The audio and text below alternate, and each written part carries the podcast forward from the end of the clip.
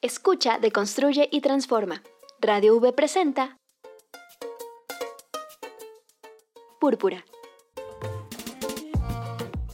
Deconstruyendo realidades, buscando igualdad. Una producción de Radio V con Brisa Gómez.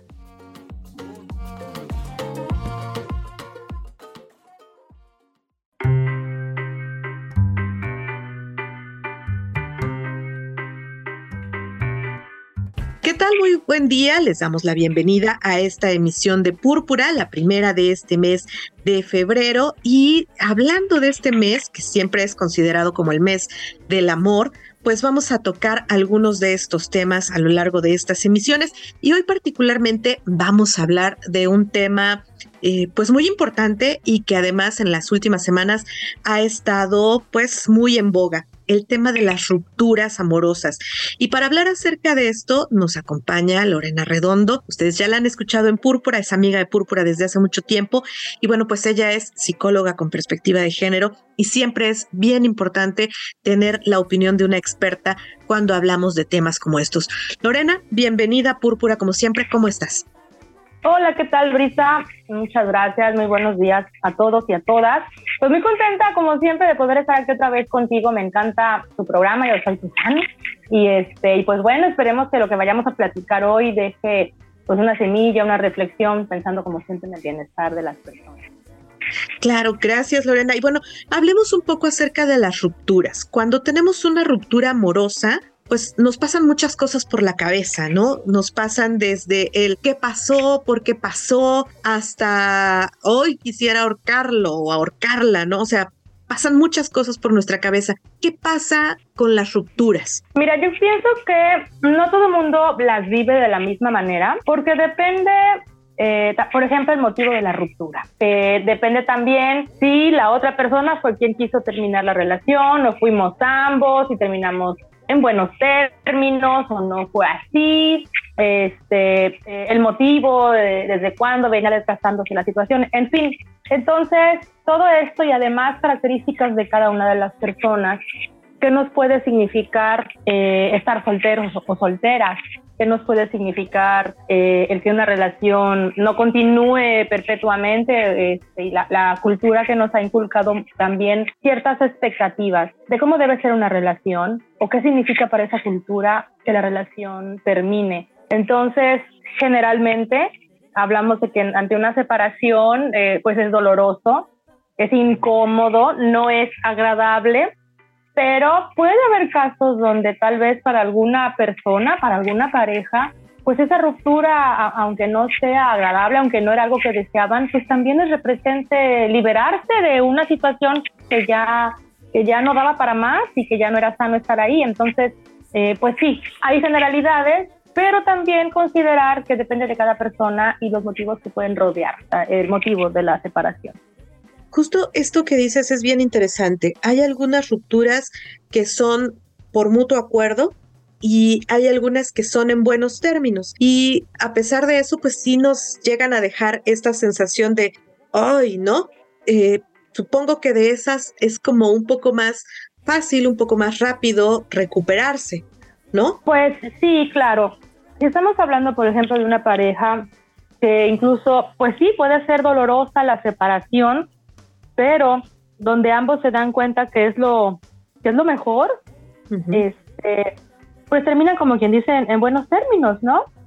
Y hay pocos casos, pero sí existen casos donde la pareja, después de que se separan, con el paso del tiempo, pues pueden mantener cierto tipo de amistad, este, o guardarse incluso un grato recuerdo, o es alguien a quien yo sé que si le echo un telefonazo le pidiéndole ciertos favores me los va a hacer si puede.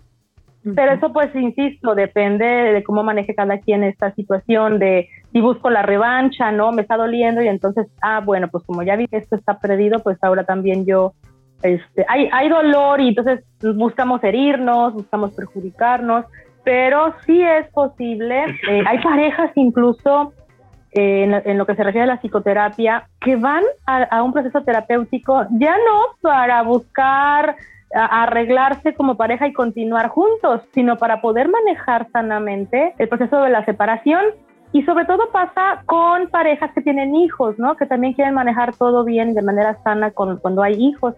Entonces, esto sí es posible, pero claro, necesitamos hacer un trabajo personal de disposición y considerar qué tan resilientes somos este, ante ciertos temas. Si es, por ejemplo, una mujer a quien siempre se le ha inculcado la idea de que tiene que casarse y tener hijos o que ahí radica la felicidad o el bienestar y no lo tiene y termina con el novio o se divorcia, pues esto le puede representar a ella la pérdida del sentido de la vida si es que así se lo han inculcado, ¿no?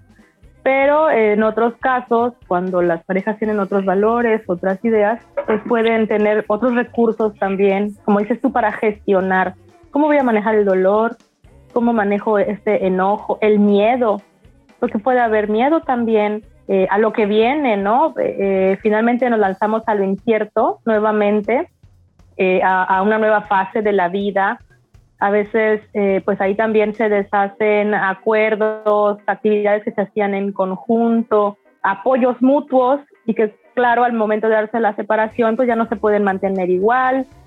Eh, y eh, poderse adaptar nuevamente a, una nueva forma de vida con las pérdidas que esto conlleva, pero también reconociendo las ganancias, por, por decirlo de la mejor forma, pues esto también nos puede impulsar y este, aprender a fortalecernos incluso, ¿no? Que en eso consiste la resiliencia ante un cambio como este que se da en nuestra vida.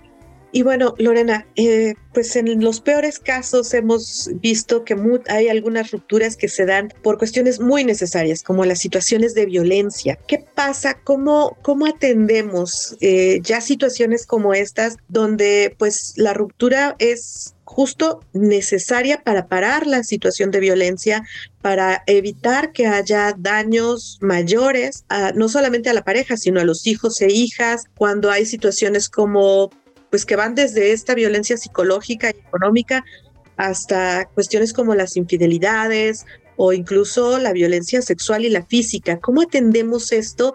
Porque además, eh, sobre todo en los en muchos casos a las mujeres les queda este, este temor a lo que va a pasar, como tú lo dices, después, si habrá represalias por esta ruptura, si habrá eh, pues situaciones todavía más críticas. ¿Cómo, ¿Cómo gestionamos una situación como esta cuando las mujeres están en la necesidad de tomar estas decisiones? Pues bueno, definitivamente ahí lo mejor siempre va a ser contar con, con una red de apoyo, pues porque ya no es nada más hablar de un duelo, ¿no? De una ruptura, de la pérdida de una de pareja, un matrimonio, ya estamos hablando aparte de una situación en la cual la integridad de la mujer eh, y de los hijos ya está dañada y se busca prever, como dices tú, protegerla para que los daños no sean mayores o no, no se mantengan, ¿no? Entonces, ahí ya estamos hablando también de la necesidad de una intervención, de un apoyo legal puesto, de protección, de la importancia de denunciar, la importancia de buscar eh, las amistades, la familia, si, si yo estoy viendo que mi familiar, mi hija, mi hermana, mi prima, mi vecina, eh, mi amiga está pasando por esto, hacerle saber que cuenta con nosotros para que sepa que no se va a enfrentar sola a esta situación porque hay mucho temor, están muy vulneradas generalmente, porque no fue, eh, muchas veces esto no se da al, al primer este, ataque, ¿no? Al primer, la crisis de violencia, generalmente la, cuando ya llegamos a este nivel, la mujer ya viene eh, vulnerada, ya viene afectada, dañada y si hay hijos, pues ellos también. Entonces hay que atenderla, por supuesto, emocionalmente, tener una intervención eh, psicológica de apoyo para poder sanar, primero proteger, dar contención. Y, e ir sanando, acompañarla en el proceso, además, todo lo que implica la denuncia, todo lo que implica además la presión social que, muchas veces sabemos todavía se da cuando una mujer decide denunciar o separarse de un hombre violento. De cuando digo denunciar no me refiero solo a lo legal, ¿no? Denunciarlo socialmente, que, que tú abras la boca, que, que tú rompas el silencio y le digas a tu familia y le digas a la gente, me está pasando esto, ayúdenme, ya es una denuncia ante la, ante tu familia, ante la sociedad. Entonces, entonces, tenemos que romper el silencio y, si estamos observando que una persona que queremos, que conocemos, está en medio de esta problemática, pues hacerle saber que cuenta con nuestro apoyo, acompañarla en ese proceso porque es muy difícil. Este, eh, ya sabemos que todos estos trámites, además, en sí, pues también son hostiles, no son agradables y necesita la mujer, los hijos ir acompañados, saber que están protegidos para eh, que puedan proceder a, buscar esta protección que es, que es también legal para evitar que, pues, que el agresor les este, llegue a algo mayor, como sabemos que sucede en muchos casos con los feminicidios.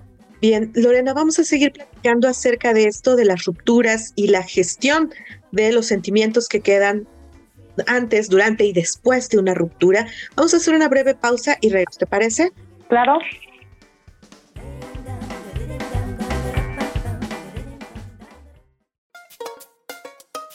Púrpura, deconstruye y transforma.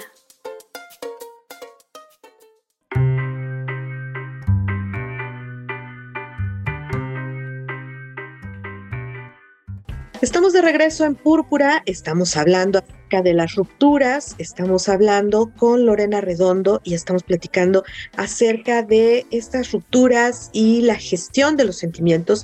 Y bueno, pues Lorena, nos platicabas la importancia de tener pues una red de apoyo que nos acompañe durante estos momentos, el hablar de la situación cuando eh, es necesario ir eh, tomando pues estas decisiones de las rupturas que no siempre son fáciles. Y bueno, un caso que se ha dado muy recientemente y que ha dado mucho de qué hablar y que ha dado mucho también, creo, para reflexionar es este caso tan público que se hizo entre esta cantante colombiana Shakira y su pareja, su, ahora su expareja Gerard Piqué, el futbolista, y que bueno, pues ha sido eh, muy mediático, pero si lo vamos aterrizando un poco, ha sido una cuestión de la que hemos oído a muchas otras personas hablando que han pasado por situaciones como estas, ¿no? Que tenían una pareja, que la pareja eh, les traicionó de alguna manera, que hubo una ruptura, que los acuerdos que se habían tomado no se cumplieron.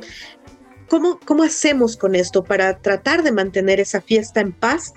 Eh, pues en la pareja que se rompió para poder continuar adelante con la vida ya ahora en una nueva etapa, Lorena?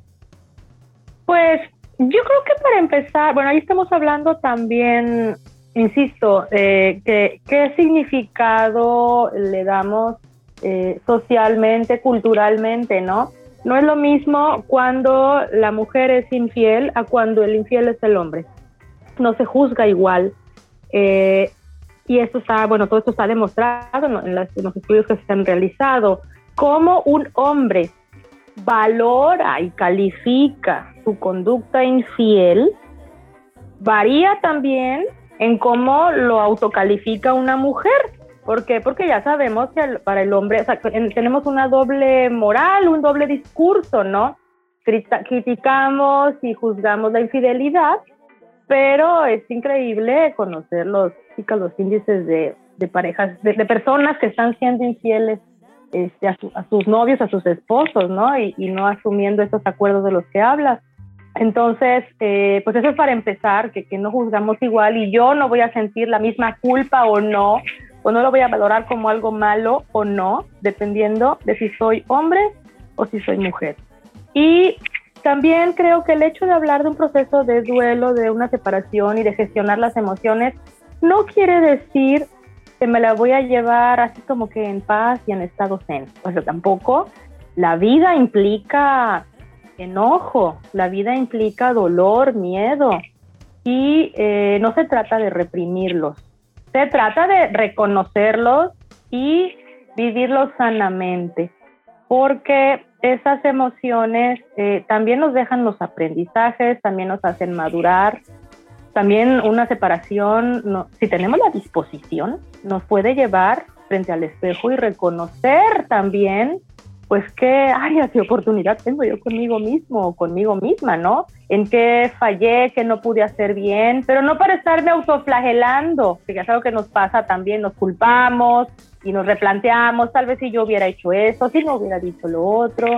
Eso también es parte de, lo que nos cuestionamos al, cuando ya vemos la ruptura inminente, ¿no? Entonces no se trata de que no me enojo, de que no me duele, pues hay dolor, si es una traición, por ejemplo, como tú dices, no solamente es decir, bueno, pues esta relación terminó su ciclo y nos duele, pero pues ni modo, ¿no? Cada quien por su lado. Aquí hubo un engaño, hubo una traición. Y, e insisto, y no es lo mismo eh, a lo mejor para, para las mujeres o para la pareja, quien le corresponda, quien sea la víctima de fidelidad, pues que te puse a lo mejor el cuerno en una noche de copas, a quien tiene dos años de relación con alguien, ¿no? Por ejemplo, o, que fue con mi hermana, ¿no? Este, a, que sea con alguien que ni conozco. Entonces, hasta en eso yo creo que hay niveles y formas de traición, de engaño y que pueden impactar este, en cómo me afecta a mí. Eh, y eh, sí, claro que se vale y claro que hay motivos para estar enojados, dolidos, que nos tome tal vez un tiempo eh, a veces recuperar autoconfianza. Yo también lo que les sugiero pues es que se den tiempo, que nos demos tiempo, porque a veces queriendo buscar paliar o salir de esta situación que es tan dolorosa y tan incómoda, y quisiéramos que de la noche a la mañana se nos quitara, pues a veces todavía no es momento y nos volvemos a involucrar en otra relación cuando todavía no estamos listos, cuando a veces tal vez necesitamos un tiempo con nosotros mismos para sanar, para estar conmigo también eh, y, vivir cosas que uno también tiene que vivir en soltería, digamos, ¿no?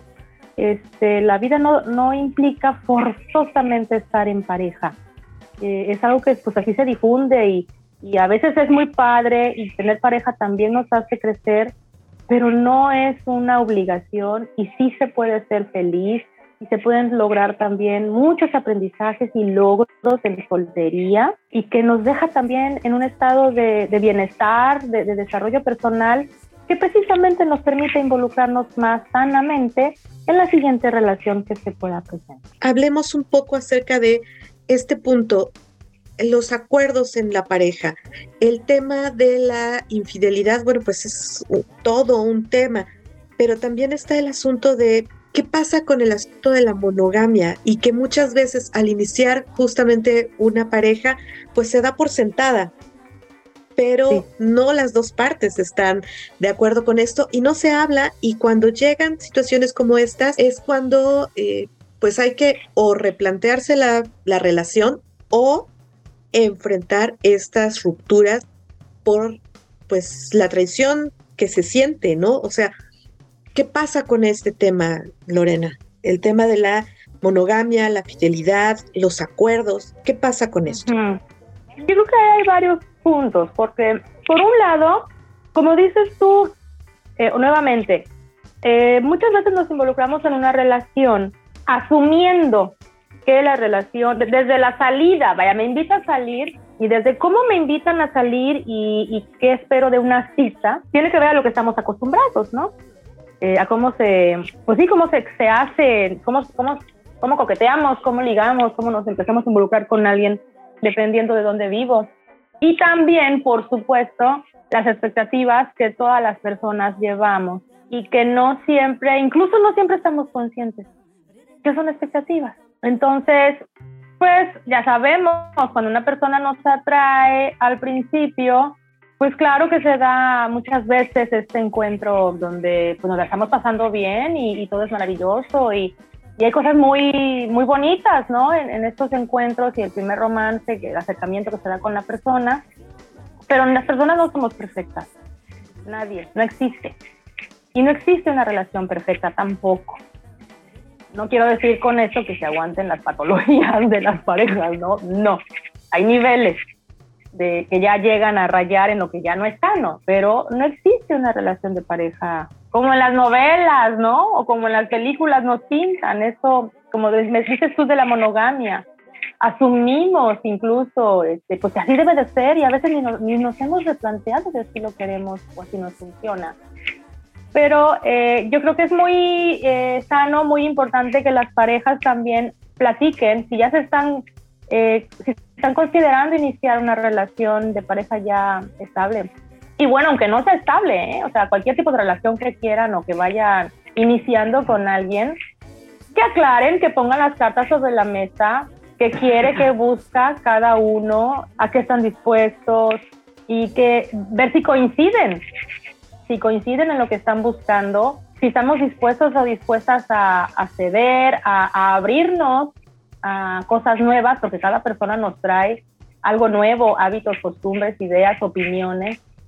Eh, entonces, si vamos realmente con esa intención y disposición, pues eso nos puede ir ayudando. Pero aún así, eh, no tenemos una bolita de cristal, entonces tal vez ayude a estar conscientes de que la relación se construye y que aunque tengamos un plan, ¿no? Eh, un objetivo, una meta en nuestra mente respecto a la relación, pues hasta que no la estemos viviendo en este día a día, no vamos a saber cómo me siento, cómo se siente la otra persona, qué nos funciona, tal vez vamos muy confiados de que una forma o un estilo nos va a funcionar y resulta que siempre no. No hay que casarnos con una fórmula. Hay que, yo creo que buscar construir. Los acuerdos pueden cambiar. Hoy, en este momento de la relación, son de una manera, pero mañana tenemos hijos y ya cambió, o mañana él pierde el trabajo, este, eh, o, eh, se muere el papá de alguien de ellos, en fin, tantas cosas que, se dan en una relación que, que, es dinámica y los acuerdos necesitan cambiarse. Entonces, pues creo que, que, eso es importante también considerarlo cuando nos vamos involucrando con alguien, que hay que ir construyendo también en el día a día. Bien, Lorena, vamos a seguir platicando acerca de esto. Vamos a hacer una brevísima pausa y regresamos a platicar. A mí me gustaría preguntarte, eh, eh, hablando de este asunto de las expectativas, ¿de dónde nos vienen? ¿Cómo aprendimos? Si bien la música, las películas, las novelas, nuestras propias familias forman parte de este aprendizaje, ¿cómo desaprendemos eso? Pero me lo respondes ahorita que regresemos, ¿te parece? Claro que sí. Va, vamos a una pausa y volvemos.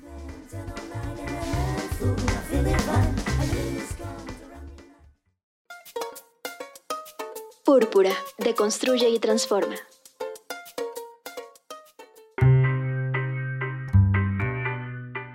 Estamos de regreso en Púrpura y les recordamos que Iris Jacome, como ustedes la escucharon hace un momento, sigue haciendo esta rifa solidaria para acompañarse eh, pues de algunos recursos para poder hacer su viaje de estudios. Se va a Argentina, ustedes ya la escucharon, y ahí están los datos para estar en contacto con ella. Estamos hablando con Lorena Redondo, ella es amiga de Púrpura desde hace mucho tiempo.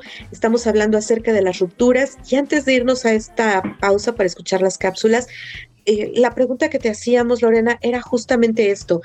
¿Cómo desaprendemos todo eso que absorbimos desde la infancia, en la música, en las películas, en las novelas, en nuestra propia familia, para eh, pues cambiar esas expectativas y empezar a buscar una relación que nos funcione, que nos, nos satisfaga y que pues al final, eh, si se llega a una ruptura, pues sea una ruptura, eh, lo digámoslo así, lo mejor posible, ¿no?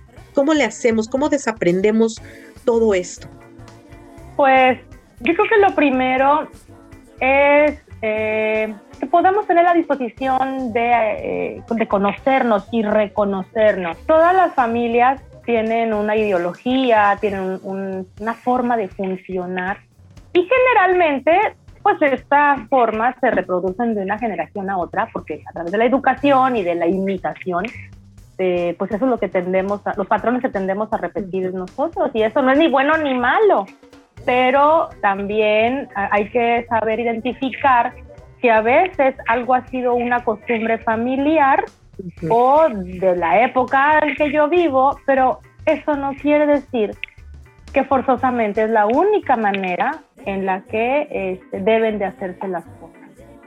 Entonces, tener esta apertura, esta disposición, reconocer cómo me estoy sintiendo con esta dinámica, con esta forma de relacionarse eh, en pareja, en familia que estoy observando, porque muchas veces sucede que nos, de, adolescentes, ¿no? Y de todavía jóvenes estudiantes nos quejamos, no nos gusta, juramos que nunca vamos a ser como nuestros papás y cuando menos nos damos cuenta, estamos repitiendo lo mismo.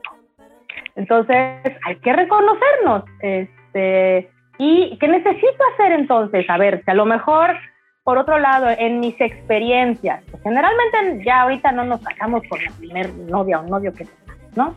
Entonces, eh, la experiencia, como decíamos, las rupturas, las, las, relaciones que van pasando y pues van quedando como parte de nuestra vida pasada, son aprendizajes. Una pareja puede ser un espejo.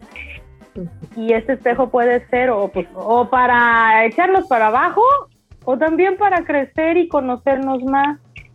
Eh, este, entonces, ¿qué voy aprendiendo de las cosas que no pude? O ya me di cuenta que tener ese hábito en la relación, en el noviazgo, a mí no me gustó, no me funcionó, pues entonces para la siguiente relación no repitas lo mismo. Busquemos hacer las cosas de manera diferente si ya me di cuenta que no me funciona, pero también en muchas ocasiones cambio de pareja y de pareja y de pareja y en cada una sigo repitiendo exactamente el mismo patrón. Entonces, y lo sufrimos, ¿eh? O sea, quiero decirte que además, de verdad, las personas luego llegan a la consulta o hablan con sus amistades y de verdad están sufriendo porque dicen que siempre les pasa lo mismo, ¿no? Pues sí, siempre nos pasa lo mismo porque también no, no, nos damos cuenta a veces de que yo necesito cambiar algo o me resisto a cambiar algo y este pues estoy entonces ahí saltando de una relación a otra que bueno también ya puede ser a gusto y disposición de las personas pero entonces pues eso no te va a llevar a tener una relación estable duradera la otra también es que están los, pues estas expectativas que son también sociales ¿no? De que si te casas, este, pues tienes que quedarte casado el resto de tu vida y que no te, si te divorcias es un fracaso aunque haya tantos, tanto índice de divorcio actualmente, eh, seguimos viendo eh, eh, el divorcio como algo malo, como un fracaso, que no lograron llegar ¿no? a sostener esa foto en la sala de los papás y los hijos. Y pues no todas las relaciones tienen que ser para toda la vida. Que qué bonito suena la historia, pues sí, pero no siempre funciona así. Bien, y bueno, Lorena, ¿cómo podemos conseguir ayuda cuando estamos tratando problemas? ¿Cómo conseguimos ayuda? Pues de primera instancia hablen con sus amistades, hablen con su familia, con las personas que saben que cuentan con, con ellos o con ellas, eh, si están en peligro, si están en riesgo por situación de violencia, hay que denunciar. No es fácil, no es agradable, pero siempre va a ser lo mejor que denuncien y aunque este, no proceda o lo que sea, dejan ya un antecedente. Eh, pues como siempre también el autocuidado, cómo me hablo, cómo me trato a mí misma, de qué personas me rodeo, si las personas que me rodean en vez de apoyarme me están juzgando, no son las personas que yo necesito tener alrededor y buscar entonces reconocer con quienes sí me, me están haciendo un bien. Y claro, pues también estamos los psicólogos, las psicólogas que este, por supuesto podemos trabajar y atender estos casos, apoyar a las mujeres y actualmente además pues así se, se, realiza, ¿no? Apoyar a las mujeres o las personas en general, que también hay varones que tienen una separación les puede afectar mucho, a, llevar este proceso de manera más sana, a contar con ese apoyo de contención, de cómo gestionar las emociones, como tú decías, puede haber mucho dolor, miedo, y yo solo, yo sola siento que no puedo con esto, pues entonces ahí un, psicoterapeuta puede ayudar a que tú manejes adecuadamente esas emociones e, y que incluso sanes cosas que esta ruptura deja a la vista, ¿no? Es como, puede ser un tipo de crisis, de quiebre, que deja a la vista algo que traemos ahí probablemente desde la infancia y que no habíamos detectado, y es el momento ideal para atenderlo, y trabajarlo eh, y que no solo superemos un duelo, sino que nos fortalezcamos de lo que sucedió y, lleguemos, sigamos con más sabiduría en la vida. Bien, Lorena, ¿cómo te localizamos? ¿Cómo, cómo seguimos el trabajo que haces? Eh, me pueden contactar en Instagram o Facebook como Lorena Redondo y ahí con mucho gusto les, les contesto los mensajes. Perfecto, pues Lorena, muchísimas gracias por acompañarnos este jueves en Púrpura, este primer jueves del mes de febrero, hablando sobre relaciones, hablando sobre las rupturas, que es un tema tan recurrente. Pues muchas gracias, eh, por invitarme. Espero que, que, como dices tú ahorita, que está en boga el tema, eh, nos sirva no solo para la chisma, como dicen luego las chavas, los chavos, ¿no? Sino que, que nos deje una reflexión de cómo estoy viviendo estas, estos procesos también, que son parte de la vida. Te mando un fuerte abrazo.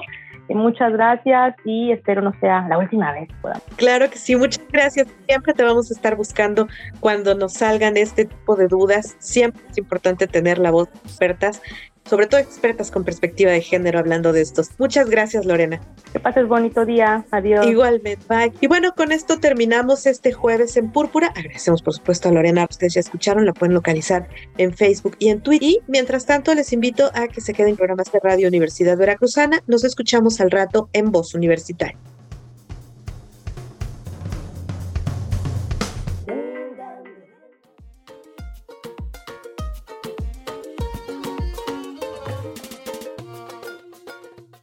Las distintas realidades con perspectiva son contadas en púrpura.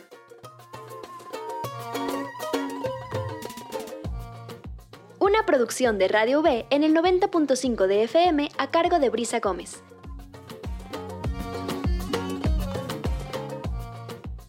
Nos escuchamos la próxima semana.